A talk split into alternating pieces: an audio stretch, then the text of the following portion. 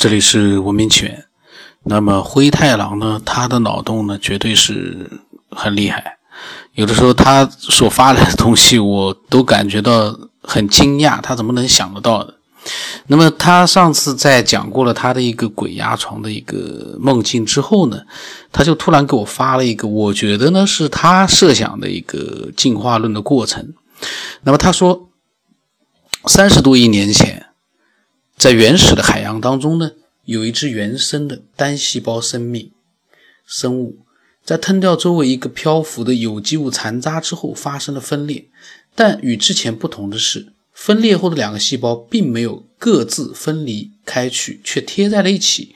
这样做有什么好处呢？没有人知道。也许这样就减少了细胞面向外界的表面积，然后生物开启了长达三十多亿年的进化，演化出了各种组织，分化出器官，形成了各个系统，再逐步的完善和复杂化。细胞建造了生物体内所有有细胞结构和没有细胞结构的结构。如毛发、骨骼、血液等，直到构造了足够复杂的神经系统，质变发生了，自我意识觉醒了，然后他开始制造和使用实质的工具。他短短的一个文字啊，他把一个单细胞生物呢，就把它给变成了一个原始人，会制造和使用工具的原始人。他这个脑洞，你说他有多大？三十多亿年被他浓缩在了这两三两百个字里面。然后他说，这个过程当中呢，许多物种学会了群居，包括人类的祖先古猿。他们意识到两个人组合在一起，能力是大于单个人能力的两倍的。于是几百万年的协作开始了。先是两个人不分工，然后是许多人，有人负责把猎物赶出来，有人负责截杀他们，再后来。一部分人参加生产，另一部分人只做保证前一部分人工作的事情，也就是后勤。再然后，更复杂的分工也出现了，保证后勤人员工作的工作也出现了。我们从单纯需要空气、水和食物的物种，变成了什么东西都需要的一个结构复杂、人员众多的共同体。任何人离开这个共同体都没有生存下去的可能性。然后呢，人类制造了大机器、计算机、互联网。他说：“把内容内容呢，就是分为两个段落，是因为它们的结构上比较相似，都是从一到多的过程。第一段呢，是从一个单细胞生物变成了一个细胞足够复杂的几百万亿个细胞的一个原始人。第二个过程呢，就是从单个的一个这个古猿呢，最后变成了嗯，累积到一个共同体，然后呢，制造了大机器、计算机、互联网。”他说，然后他呃又发过了一个计算机是人造的嘛？他紧接着上面的两段，他说这个问题呢似乎有点傻。他说有这样一个事事实：当今世界已经没有一个人掌握计算机的整个生产流程的全部细节，包括软件、硬件，还有软件的衍生物，也没有人可以自己制造它。这是社会分工协作的结果。每个人只是精通自己从事的那一部分，其实呢，小到一支铅笔、一只塑料水桶，都是这样。他曾经质疑朝鲜是不是可以自主的搞出原子弹，有个朋友说只要有恒星就能达到。他对这个朋友说：“他说在他看来，一个被技术封锁的国家搞出原子弹的难度，和你自己在家生产一升九十三号汽油一样。”你需要知道什么是汽油，九十三号是什么意思，用什么标准检验，这只是理论的。实际操作的话，需要知道原料是什么，需要什么设备，生产这种设备需要什么。再继续往下说就没完了。总之就是一个人无法完成的任务。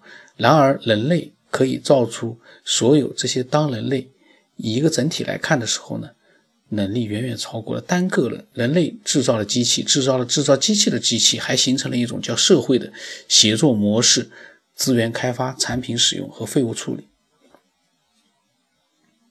那他说，对于原始人制造出石器，他他觉得人类有这样的共识：原始人制造的石器，构成原始人的所有细胞都参与了这个过程，但没有一个细胞可以独立完成这个工程。那么计算机呢？他说他已经砍掉了，就前面所讲的内容，他都砍掉了一半的内容了，还是显得很臃肿、很拖沓，也不知道说清楚了没有。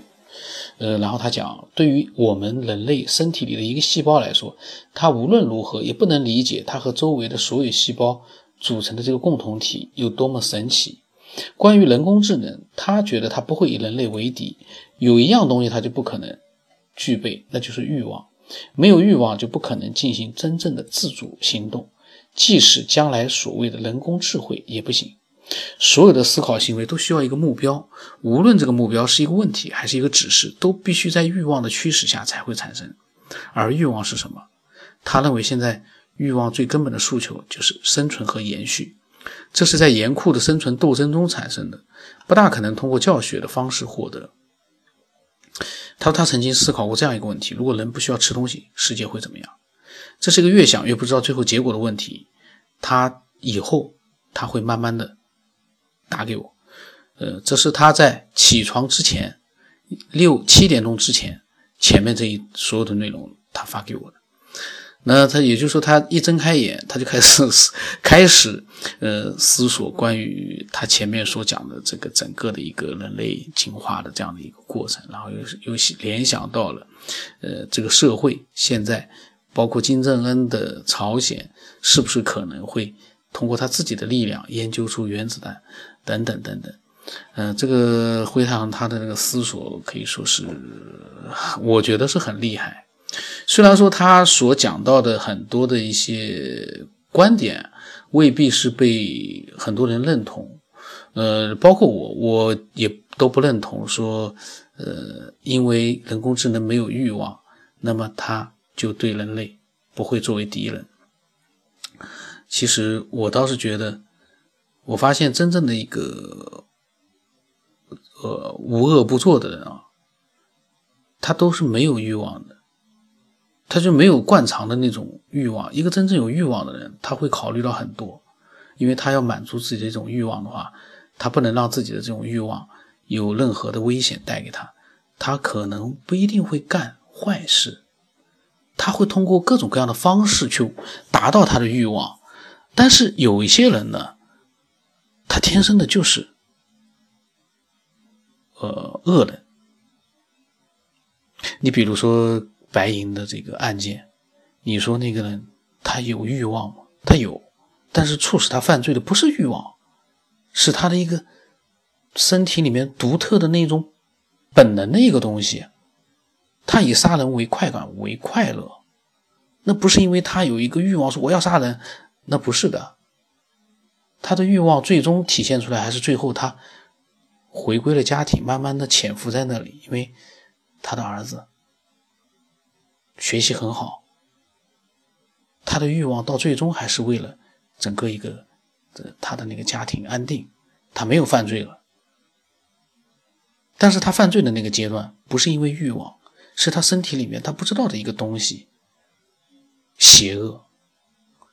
所以，嗯，你要是说邪恶，那那那，我觉得呢，我倒觉得可以理解。但是欲望，我觉得一个真正有欲望的人，他会用各种各样的方式去安全的满足他这样的一个欲望。啊，这是一个没有无解的一个，因为因为本身他所讲的这些呢，都还是，呃。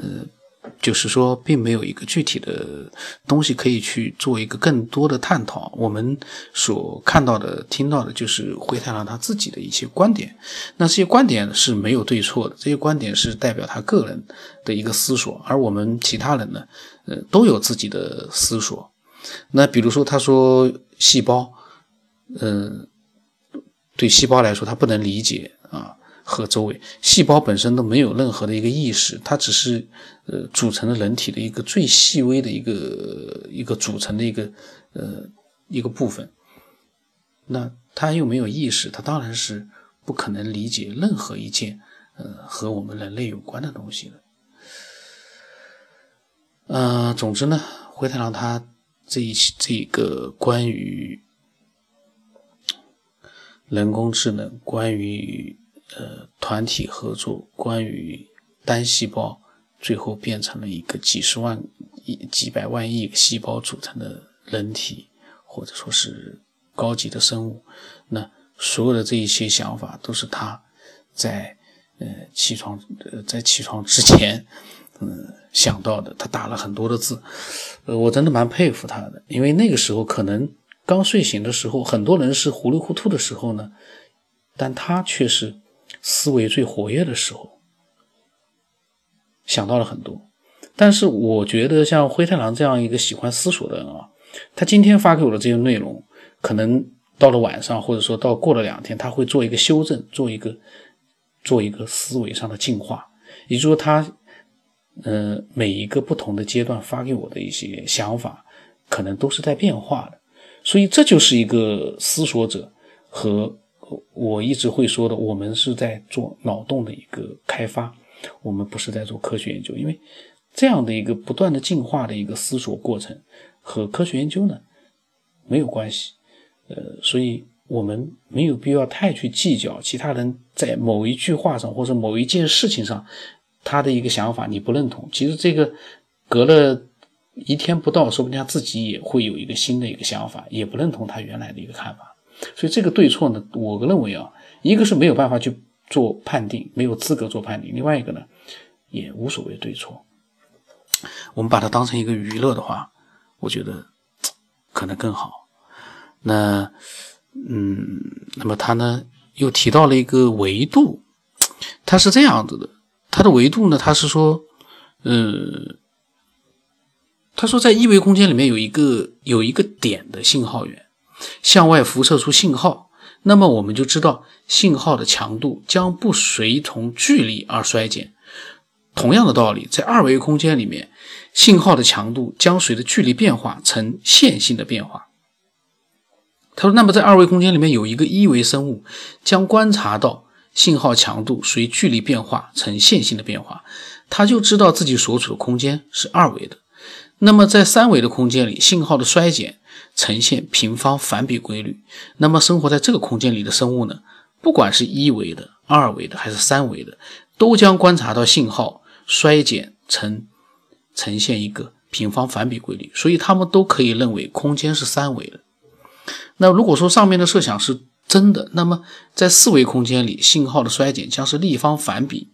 那么生活在其中的所有生命都将观察到信号的这一个变化规律，就是立方反比。他说：“遗憾的是呢，我们观测到的现象是信号的衰减呈现平方反比规律，这就意味着第四维度不存在。”这他穿插的一个想法，当然我不认同，因为 一维空间的。呃，不管是什么样的一个生命也好，是什么样的一个智慧也好，它是不可能感觉到二维空间里面信号强度的。就像我们三维空间里面，你当然是目前来讲，你观察不到，如果存在四维空间的话，它的一个信号衰减的规律。你如果说能观察到的话，那等于就是一个低维度的人可以看到高维度的人。我觉得这个可能性不大，但是我相信，就像我们能理解二维和一维一样，四维它如果存在的话，它能理解我们三维、两维、一维，而我们暂时还理解不了它。而一维，假如真的有那样的一些生物存在，一维的生物或者二维的生物存在的话，它当然是理解不了我们的三维的，而我们就可以清晰明了的，我们。可以清清楚楚知道什么是一维，什么是二维。其实这个是我们自己啊，我突然想到了，其实这个一维、二维、三维是我们自己限定的这样的一个呃名词之外的一个指定的这样的一个呃意思，或者说是我们目前所处的世界，是我们自己给它的一个定义。但是其实你说真的有第四维度，我们所谓的第四维度的话，它对这个空间的解释可能都不是用纬度了。它是用其他的，他们那个更高级的一个，呃，对这个空间和时间，或者说其他的一些我们不知道的维度的一个，呃，解释，他们自己会有更高级的解释了。这是我刚刚被灰太狼的这些想法激发出来的一个，呃，观点。如果有四维，我们暂时看不到，也找不到，但是四维。他们对这个空间的看法不是一维、三维、二维，呃，这样的一个概念，他们可能有他们自己的一个新的、更加高级的一个嗯解释。所以一维、二维、三维、四维、五维、六维，这其实是我们人类。我突然在想，是不是这些维度反而限制了我们去思考？这个一维、二维、三维，不就是我们自己自己发明的吗？长度、宽度、高度。呃，我突然之间的对这个维度，我有了一些颠覆性的，我我不是颠覆性，我自己的想法。就这些维度，我们按照惯常的一个概念，可能会走向一个死胡同。那灰太狼，你看他的一些我可能并不认同的一个想法，但是呢，却激发了我有了一个新的想法出来。我的和他的没有对错，他的激发了我的新的想法，没有他的这些想法，就没有我刚才的想法。所以每一个爱好者都要明白这一点，其他人的想法可能激发我自己的新的想法，而新的想法。即便是新的想法是他激发出来新想法，也未必是对的，而他的未必就是错的。我不知道，呃，我这样一个这个临时就是这么绕口令一样的话，我不知道会不会有人理解。反正，嗯，我能想到的就是暂时就是这么多了。如果说你有你自己对纬度的理解啊，或者。对进化论的理解啊，对人工智能的理解啊，你都可以添加我的微信，把它告诉我。呃，我的微信号码是 b r o n s 八不让成八。然后呢，每一个爱好者的想法都没有对错，都值得去尊重。另外一个，都有它存在的价值。那今天就到这里。